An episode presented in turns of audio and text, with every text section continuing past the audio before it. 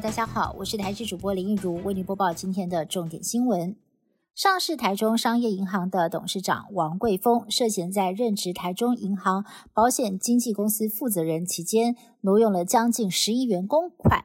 租购超跑。豪车以及台北市中山区高级豪宅招待所，甚至还有私人飞机带着亲友出游玩，全部都是私人奢华开销。新北地检署指挥侦办，依证券交易法、银行法背信罪等来约谈当事的涉案人王贵峰以及其余两人，遭到了声押禁见。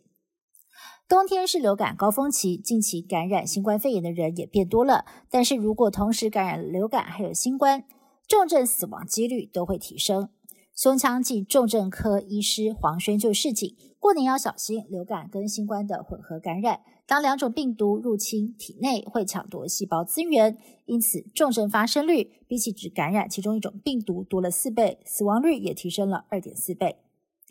中国民航局在昨天宣布，二月一号起，M 五零三航舰由北向南飞行，不再偏西航行。并将启用连接 M 五零三航线的 W 一二二 W 一二三航线由西向东飞行，片面更改飞航航路，引发了各界疑虑。交通部长王国才表示，中国的新措施除了民航军机可能发生冲突之外，新启用的 W 一二二一二三两条航路也跟金门妈祖的航线很接近，尤其是 W 一二三距离金门终端空域最近只间隔了一点一海里，如果没有沟通清楚的话，恐怕会引发飞安的疑虑。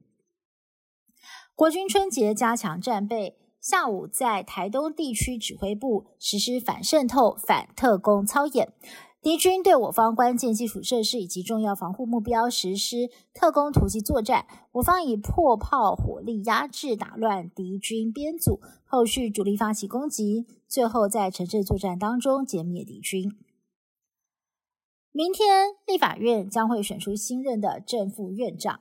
民众党在国会龙头之战到底挺谁？今天也揭晓了。民众党主席柯文哲今天带着八位新科立委召开记者会，由党团新任总召黄国昌宣布自推准立委黄珊珊来角逐立法院长。但是院长又成为了蓝绿白萨卡都第一轮投票，几乎是注定三党不会有人过半的。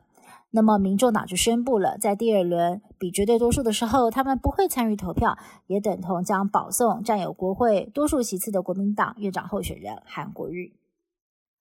马斯克和他创办的特斯拉在二零一八年达成了一份五百六十亿美元，折合台币大约是一点七兆，美国企业史上最高的天价协议。只要达成营运目标，就能够分批享有股票的选择权。